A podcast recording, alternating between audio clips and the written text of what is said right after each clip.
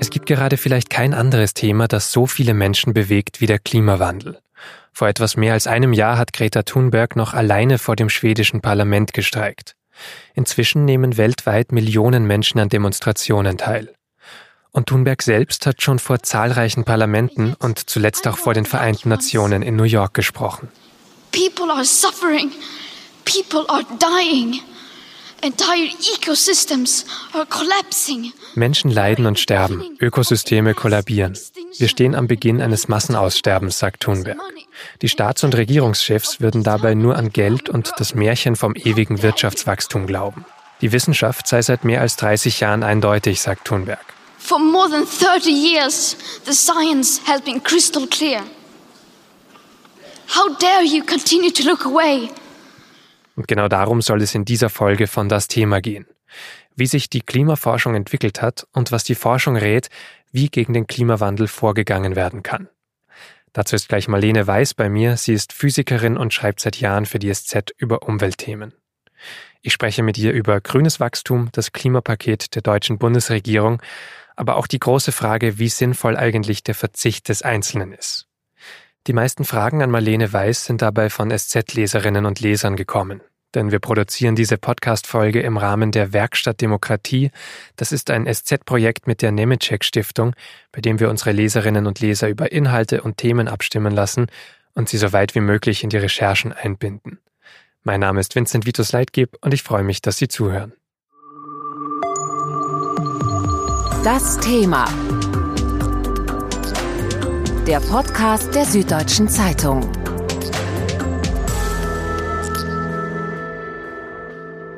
Marlene, ganz historisch, wir wollen ja auch darüber sprechen, sozusagen, woher die Klimaforschung kommt oder woher dieses Wissen kommt.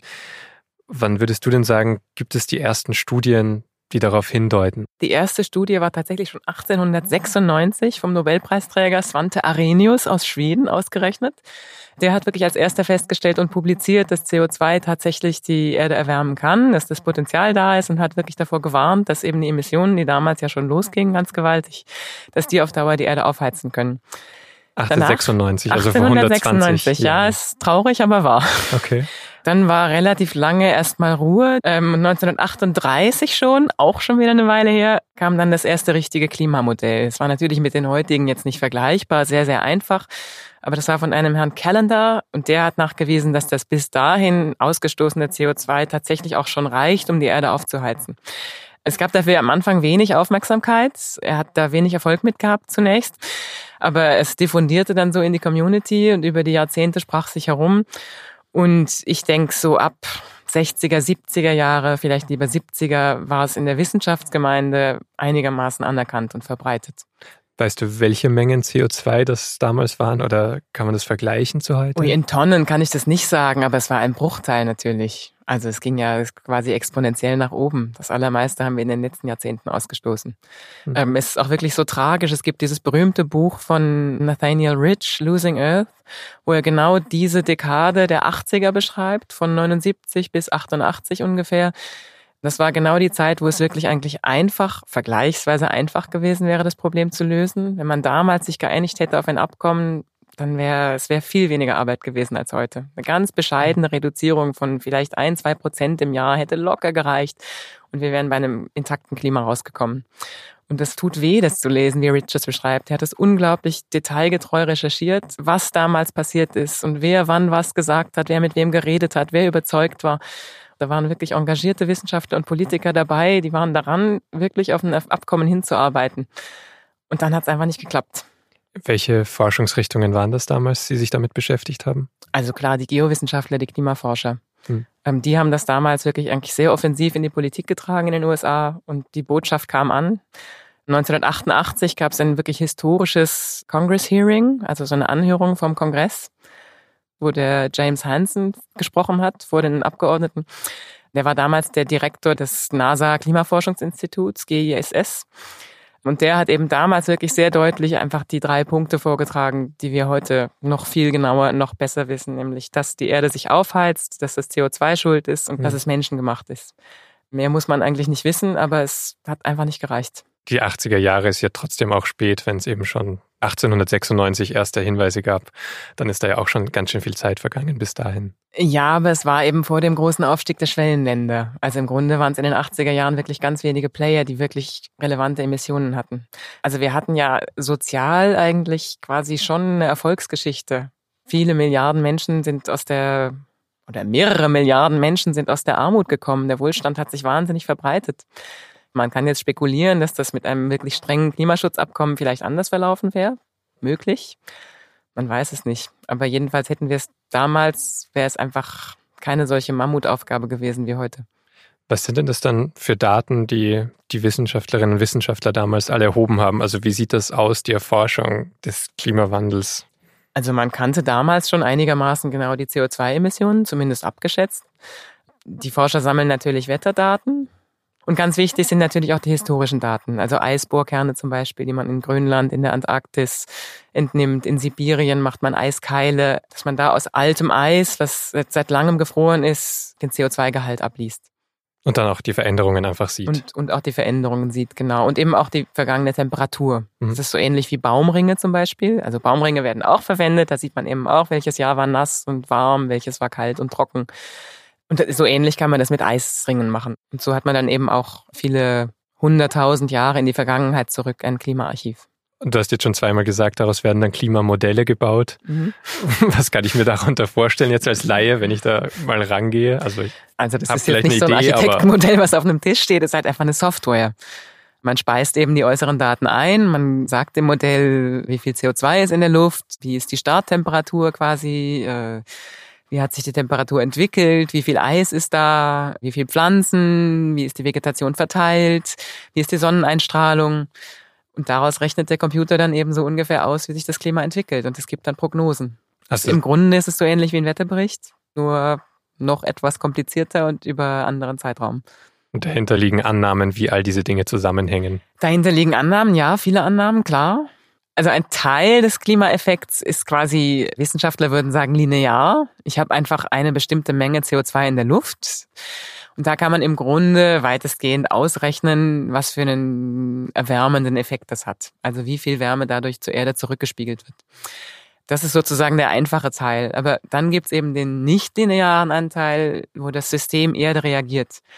Und das ist ganz schwer zu modellieren. Da weiß man oft einfach nicht genau, was passiert. Es gibt Kipppunkte zum Beispiel. Man weiß nicht genau, wann Grönland wirklich anfängt, unweigerlich abzuschmelzen.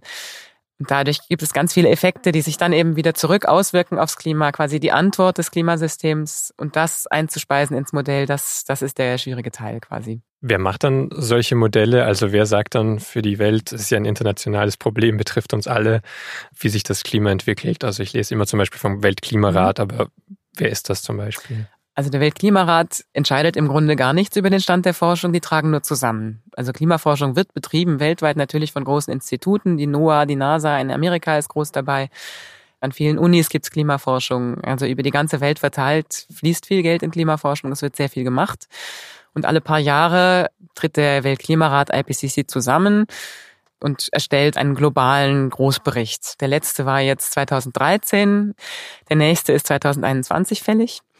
Und da wird dann eben so der Stand der Klimaforschung zusammengetragen. Die sichten einfach die Forschung, die in den Fachzeitschriften erschienen ist in den vergangenen Jahren und werten die aus. Und schauen halt, okay, was ist überzeugend, was ist weniger überzeugend, was ist Konsens. Und dann gibt's eben einen Konsensbericht, in dem auch immer sehr klargestellt ist, wo man sich wirklich einig ist und wo man wirklich nicht mehr darüber diskutieren braucht, weil die Sicherheit wirklich sehr hoch ist und was eben nur quasi möglich ist, denkbar, wahrscheinlich. Mhm. Da gibt's verschiedene Abstufungen. Und wie hoch ist der Anteil von dem, was schon gesichert ist, gegenüber zu Risiken? Also das Wesentliche ist absolut gesichert. Dass die Erde sich erwärmt, dass es am CO2 liegt und dass das ein anthropogener Einfluss ist, dass der Mensch schuld ist, da braucht man nicht drüber diskutieren.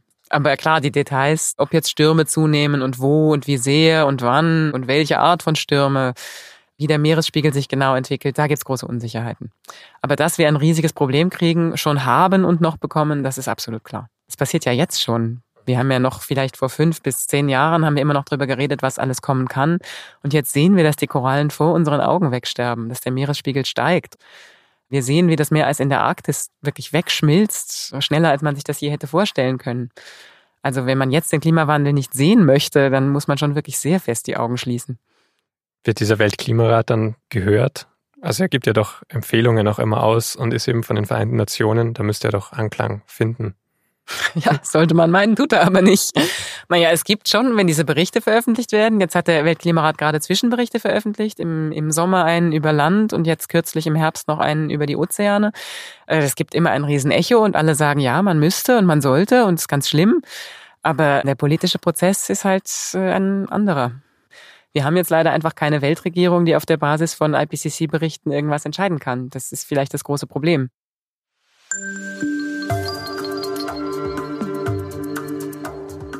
Das Weltklima betrifft eben die ganze Welt. Also müssen auch alle irgendwie zusammenarbeiten. Die größte Chance dafür sind Weltklimakonferenzen, auf denen alle Staaten versuchen, sich auf gemeinsame Ziele und Grenzwerte zu einigen. So wie 2015 in Paris. Heute haben Regierungschefs von fast 150 Ländern die Möglichkeit, bei allen Kontroversen und Interessenunterschieden ein gemeinsames und sehr konkretes Signal zu senden. Es geht um die Grundlagen des Lebens der Generationen, die nach uns kommen. Und wir wissen, wir müssen heute handeln. Das hat Bundeskanzlerin Angela Merkel damals gesagt und am Ende des Gipfels ist auch tatsächlich ein historisches Abkommen gestanden.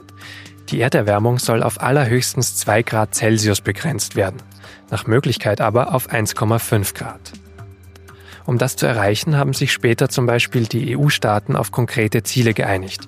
Und solche Ziele gibt es dann auch für Deutschland. Jetzt im September 2019 hat die Bundesregierung ein umfassendes Klimapaket mit nationalen Maßnahmen vorgelegt. Sie möchte zum Beispiel die erneuerbaren Energien schneller ausbauen, ökologische Landwirtschaft fördern und Fliegen teurer machen, während die Bahn billiger werden soll. Die wichtigste Maßnahme ist aber, dass auf ausgestoßenes CO2 ein Preis erhoben werden soll.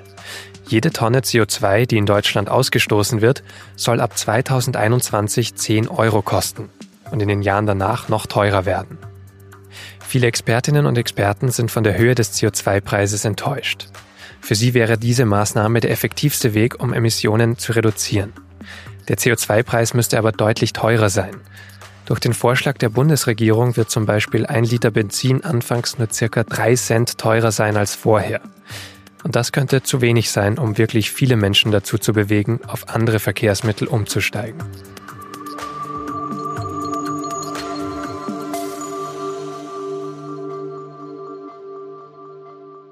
Marlene, ist dieser geringe Preis im Verkehr vor allem ein Problem, weil dieser Verkehr in Deutschland eben so großen Anteil an den Emissionen hat? Ja, so groß jetzt auch wieder nicht, sind 20 Prozent, aber es ist einfach genau der Sektor, wo nichts passiert ist in den letzten 20 Jahren.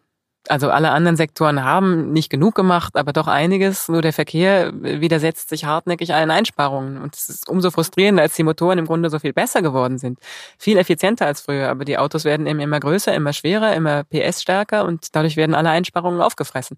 Wir könnten im Grunde mit den Autos der 60er rumfahren und es wäre auch nicht so viel schlimmer. Dabei wird ja auch immer von der Politik vorgebracht, dass die Technologie das alles lösen soll, weil es dann eben effizienter wird und durch bessere Forschung und bessere Technologie können wir ja, Ausstoß aber, reduzieren. Aber das ist eben genau der Rebound-Effekt. Das ist wirklich, das ist tragisch, das ist ganz schrecklich. Wir haben ja so viel Fortschritt schon gehabt. Auf ganz vielen Ebenen werden dann diese Fortschrittseffekte aufgefressen. Wenn ich jetzt zum Beispiel ein, ein effizienteres Auto habe, mit dem ich weniger verbrauche, dann kann ich dafür mehr fahren fürs gleiche Geld.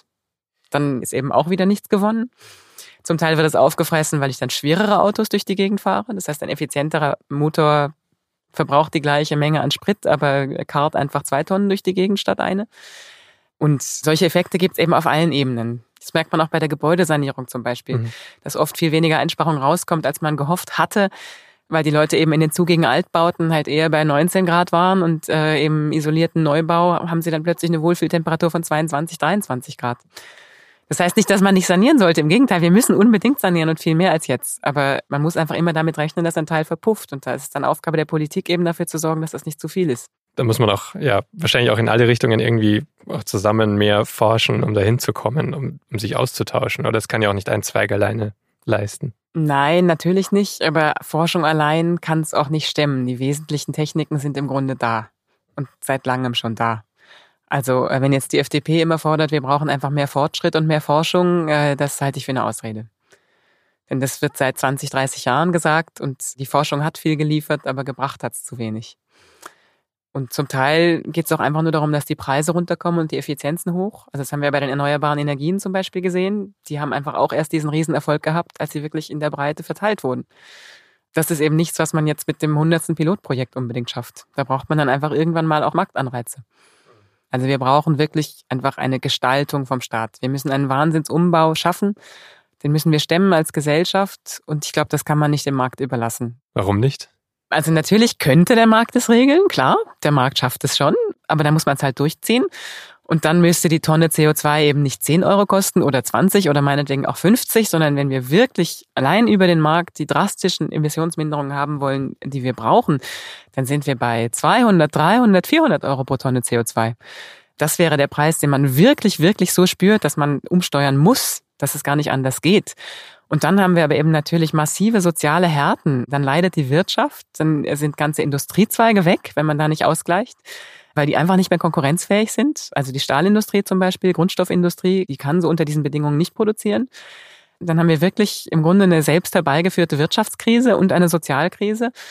Ich glaube, das ist politisch nicht durchzuhalten. Und ich glaube, es ist wirklich wichtig, ja, dass der Staat diese Gestaltungsmacht nutzt und annimmt, diese Verantwortung und wirklich schaut, dass er den Leuten Alternativen anbietet, dass der öffentliche Nahverkehr ausgebaut wird, dass es Förderprogramme gibt, äh, dass man auch mal was verbietet, was einfach so nicht weitergeht. Also, dass man eben marktwirtschaftliche Anreize wie den CO2-Preis, der natürlich wahnsinnig wichtig ist, ergänzt durch einfach viel Staat. Aber kann natürlich auch sein, dass man dann nachher überreguliert und dann wird es teurer als nötig. Das haben wir leider auch schon oft gesehen in letzter Zeit. Viele werfen da ja dann immer das Stichwort rein, grünes Wachstum sozusagen. Also so eine Kombination, die Wirtschaft trotzdem weiter wachsen zu lassen, diesen freien Markt bestehen zu lassen. Aber das Ganze ist irgendwie klimaneutral oder klimaverträglich. Es ist tatsächlich sehr umstritten. Also ich glaube, die Frage ist weiter offen. Das ist ganz spannend. Die einen sagen, wir brauchen unbedingt grünes Wachstum, schon weil wir das Geld brauchen, was das Wachstum generieren soll, um dann eben die Klimatechnologie zu finanzieren.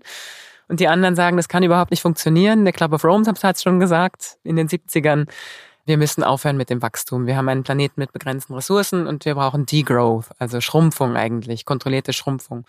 Und das Wachstum kann so eben nicht weitergehen. Und die beiden Lager stehen sich ziemlich unversöhnlich gegenüber und ich finde, es gibt für beides Argumente.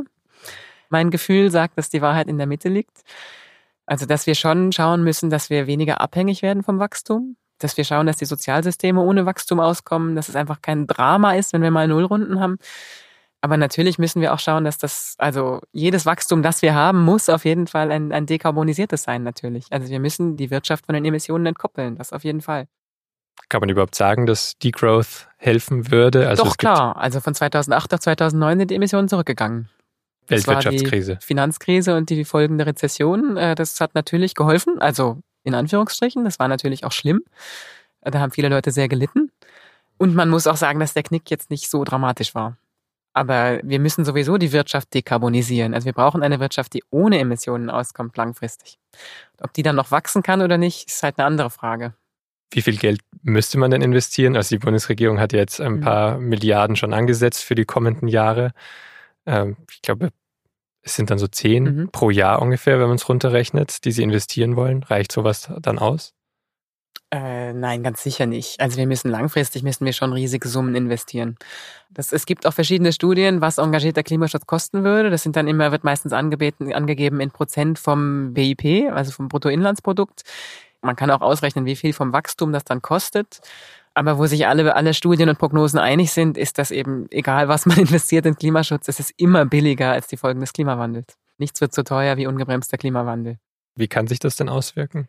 Naja, das klassische Beispiel ist der Meeresspiegel. Das sind natürlich riesige Kosten. Also ein Deich ist wahnsinnig teuer. Immobilienkosten sind gigantisch, wenn möglicherweise Stadtteile aufgegeben werden müssen von Städten wie New Orleans, Shanghai, Mumbai. Klar, die können sich auch schützen, aber da muss man eben riesige Fluttore bauen. Das wird einfach sehr, sehr teuer. Unwetterschäden sind enorm oder auch sonstige Sturmschäden nehmen natürlich zu mit einem steigenden Meeresspiegel und steigenden Windstärken. Es ist einfach mehr Wumms in der Atmosphäre durch das wärmere Wasser und die wärmere Luft.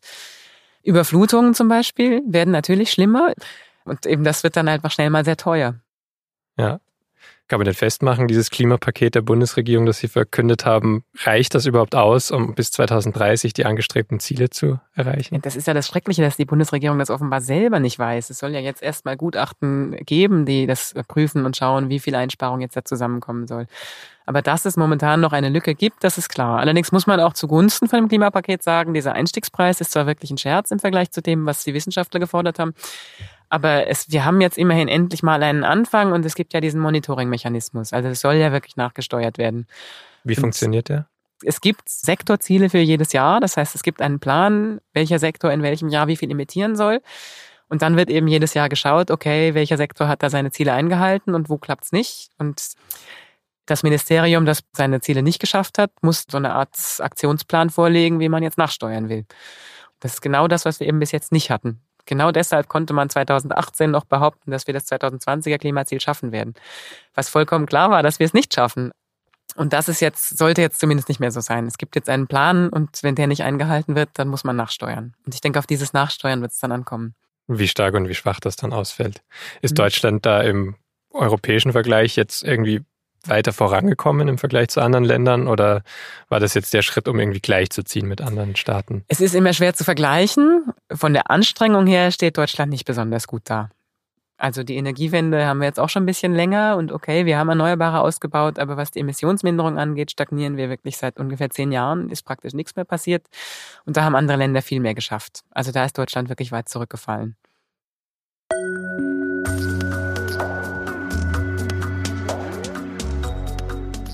Vielleicht ist die Fridays for Future Bewegung auch deshalb gerade in Deutschland so erfolgreich. Alleine am 20. September 2019, dem Tag des globalen Klimastreiks, sind hier mehr als eine Million Menschen auf die Straße gegangen. Die Forderungen von Fridays for Future Deutschland an die Bundesregierung sind dabei online nachzulesen. Kohleausstieg bis 2030, 100 Prozent erneuerbare Energie bis 2035 und spätestens dann soll auch die Netto Null bei Emissionen erreicht werden. Das heißt, Deutschland dürfte ab 2035 nicht mehr CO2 produzieren, als es wieder kompensieren kann, durch die Natur oder andere Speicher. Insgesamt richtet sich die Bewegung explizit an die Politik und nicht in erster Linie an einzelne Menschen. Auf ihrer Webseite steht, jeder und jede von uns kann seine oder ihre Emissionen nur zum Teil selbst reduzieren. Die Politik muss den nötigen Rahmen schaffen, damit jeder und jede Einzelne überhaupt klimaneutral leben und handeln kann.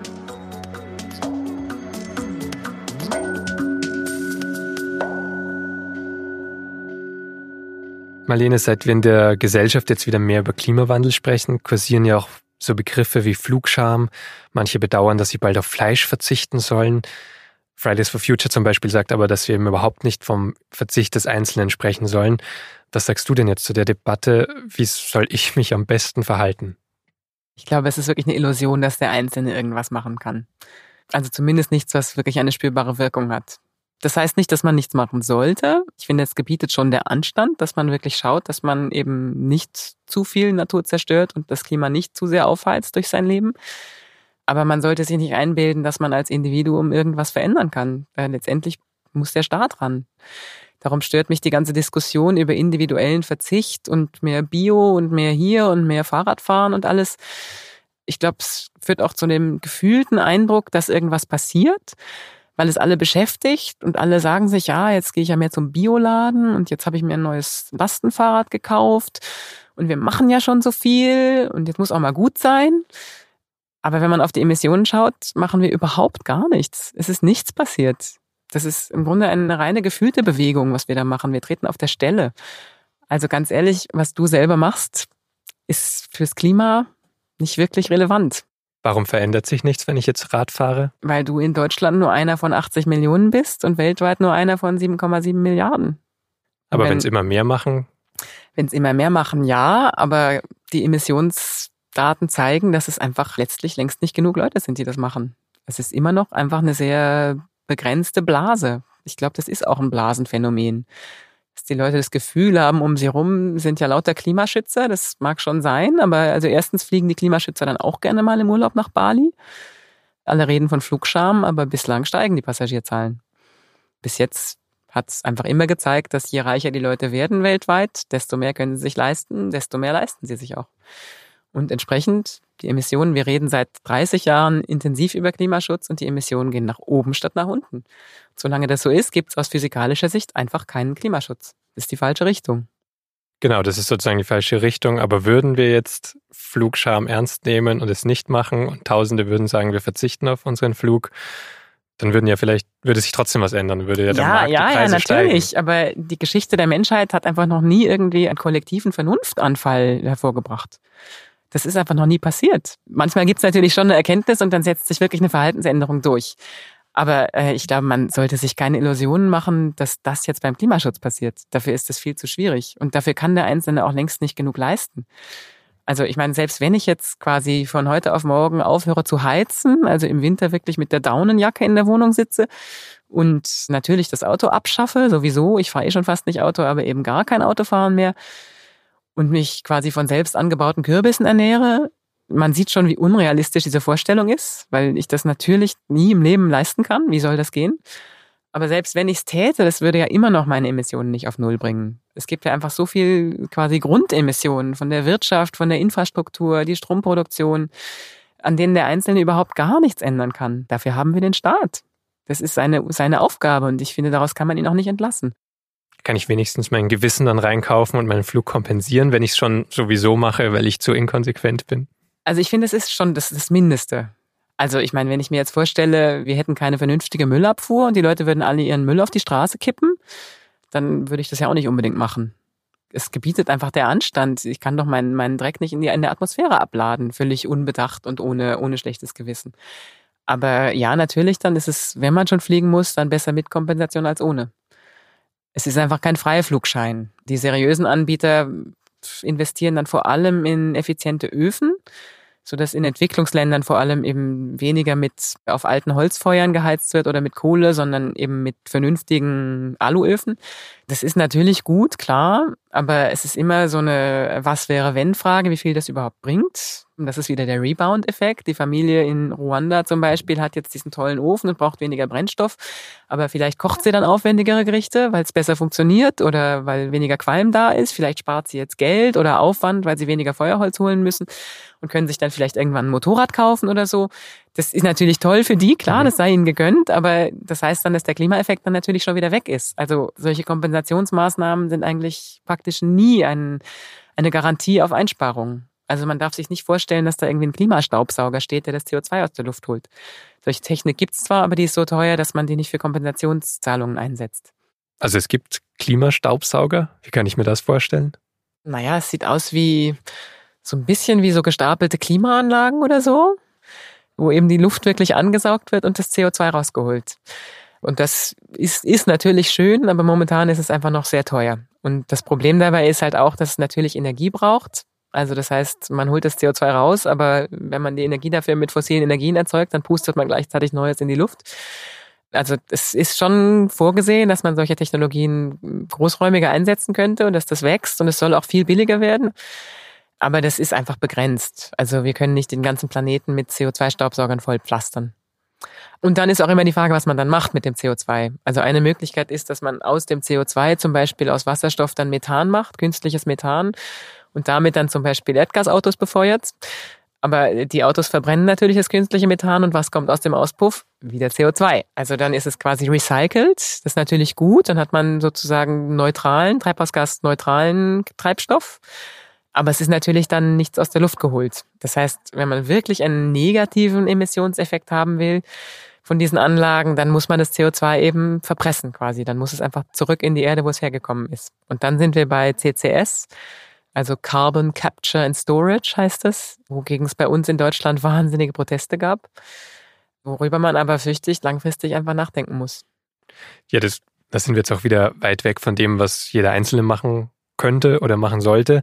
Da wird ja im Moment über anderes gesprochen. Eben Reisen hatten wir. Ernährung ist vielleicht das andere große Thema. Bringt es da was, mich umzustellen?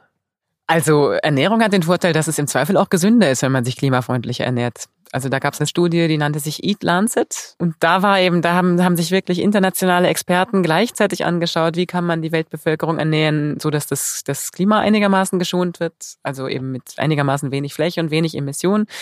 Und gleichzeitig so, dass es eben auch gesund ist. Und das Ergebnis war dann, man muss jetzt nicht vegan essen, Fleisch und Milchprodukte bleiben erlaubt, aber eben natürlich viel, viel weniger als jetzt.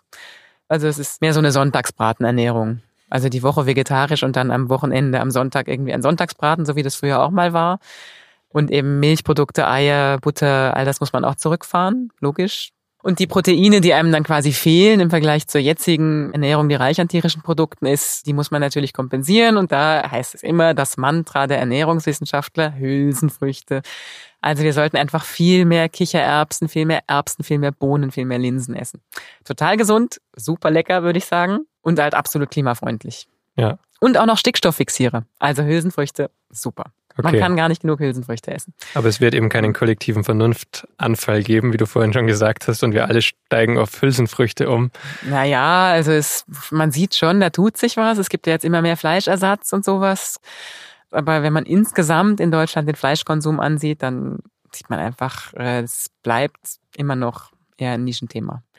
Du schreibst einfach sehr viel auch darüber. Hast du dich dann auch verändert jetzt im Laufe der Zeit, wie du es persönlich manche Gewohnheiten angehst? Oder Ähm, auf jeden Fall. Ich schreibe jetzt seit, mal sehen, 2012 habe ich angefangen mit Umweltpolitik-Berichterstattung. Und seit damals hat sich bei mir schon einiges verändert. Ich habe auch noch drei Kinder bekommen seither. Das verändert natürlich auch noch mal was, weil ich mir eben wirklich Gedanken mache, wie es denen mal geht, wenn sie größer sind. Also ich bin früher zum Beispiel schon immer wieder mal geflogen, jetzt nie exzessiv, aber ich war vor vielen Jahren mal in Chile zum Beispiel. Es war wirklich ganz toll, einen Monat. Aber damals habe ich mir über CO2 nicht groß Gedanken gemacht. Und jetzt vor einer Weile habe ich mal über Kompensation geschrieben und dabei dann mal ausgerechnet, was dieser Flug emittiert hat. Und da habe ich doch einen Schreck bekommen. Und dann habe ich tief ins Ersparte gegriffen und den nachträglich kompensiert. Also jetzt fliege ich wirklich privat gar nicht mehr und beruflich eben wirklich nur, wenn es gar nicht anders geht. Ich habe auch schon Geschichten nicht gemacht, deshalb. Dann das, also Auto zum Beispiel. Wir hatten jetzt das Auto ein halbes Jahr in der Werkstatt, weil es kaputt war und es haben, haben es wirklich nicht vermisst. Das heißt, es soll jetzt auch verkauft werden. Ja, und bei der Ernährung bemühe ich mich auch. Also ich, das ist ein ständiges Scheitern. Aber ja, ich versuche halt einfach wenigstens so gut zu machen, wie es irgendwie geht. hast du jetzt, weil du gesagt hast, eben seit 2012 genau diese Themen, haben sich da auch die Rückmeldungen, die du bekommst von Leserinnen und Lesern verändert? Ja, doch deutlich. Also gerade eigentlich seit diesen Fridays for Future Demonstrationen merke ich, dass der Ton einfach härter geworden ist. Und zwar von beiden Seiten, interessanterweise. Also ich habe früher schon immer wieder regelmäßig Klimaskeptiker Briefe bekommen und Mails. Aber ich finde, der Ton ist härter geworden. Wir werden wirklich deutlicher beschimpft, drastischer. Es ist viel emotionaler geworden. Und jetzt seit neuestem kommen Wutmails von der anderen Seite. Also, dass mir vorgeworfen wird, wir würden irgendwas vertuschen oder verharmlosen oder wir würden nicht genug berichten. Ähm, wir wären quasi Teil der Mainstream-Medien, die einfach da total phlegmatisch sind und das Thema nicht ernst genug nehmen und wir machen unsere Arbeit nicht und so. Also, das ist quasi neu dazugekommen. Und in der Mitte kommen sozusagen gemäßigtere Zuschriften, die dann vielleicht einfach besorgter sind im Ton, oder? Ja, klar, kommt auch viel. Das ist eigentlich auch neu, dass viele, gerade von älteren Leuten, die schreiben, dass sie sich Sorgen um ihre Kinder, um ihre Enkel machen. Auch Leute, die erzählen, was sie verändert haben. Also es kommen einfach auch mehr Reaktionen als früher. Hat sich die Debatte dann auch innerhalb der Redaktion verändert, beziehungsweise wie hat sie sich verändert? Also ich glaube, die Debatte ist in diesem Jahr so ein bisschen quasi auf meine Seite in dem Fall gekippt. Ich habe das Gefühl, bis das letzte Jahr noch, 2018, gab es viele Texte so in Aufrufrichtung. So, man muss mehr machen oder was ich mache, um das Klima zu schützen, was jeder machen kann, um das Klima zu schützen. Da ging es sehr auf dieser Individualebene. Und ich habe das Gefühl, jetzt so im letzten Dreivierteljahr, da gab es mehrere ziemlich viel beachtete Texte, die eben diese Rolle des Staates gefordert haben. Und ich habe das Gefühl, das ist jetzt eigentlich schon sehr Konsens. Aber natürlich gibt's welche, die einfach viel engagierter sind auf der persönlichen Ebene und da viel mehr machen als ich. Ich bin da leider auch einfach ein schwacher und fehlbarer Mensch. Vielleicht ist die Stimmung ja auch gekippt, weil die eben schon so viel gemacht haben Ja, und klar, dann eben ist ja trotzdem nichts verändert ist. Da sind wir wieder bei dem Verzicht sozusagen und der Einzel, dass man dann doch zu wenig Veränderung sieht. Also in unserem Klimanewsletter hat mein geschätzter Kollege Alex Rühle eben, der ist früher immer an der Isar Müll sammeln gegangen oder er geht immer noch an der Isar Müll sammeln. Auf die Idee wäre ich jetzt nicht gekommen, das finde ich wahnsinnig bewundernswert, wirklich toll. Aber er meinte, nachdem das Klimapaket veröffentlicht wurde, war er so frustriert, er hat es gelassen. Da hat er einfach kein, keine Lust mehr gehabt an dem Tag. Weil er einfach zu deprimiert war darüber, wie wenig da vorangeht.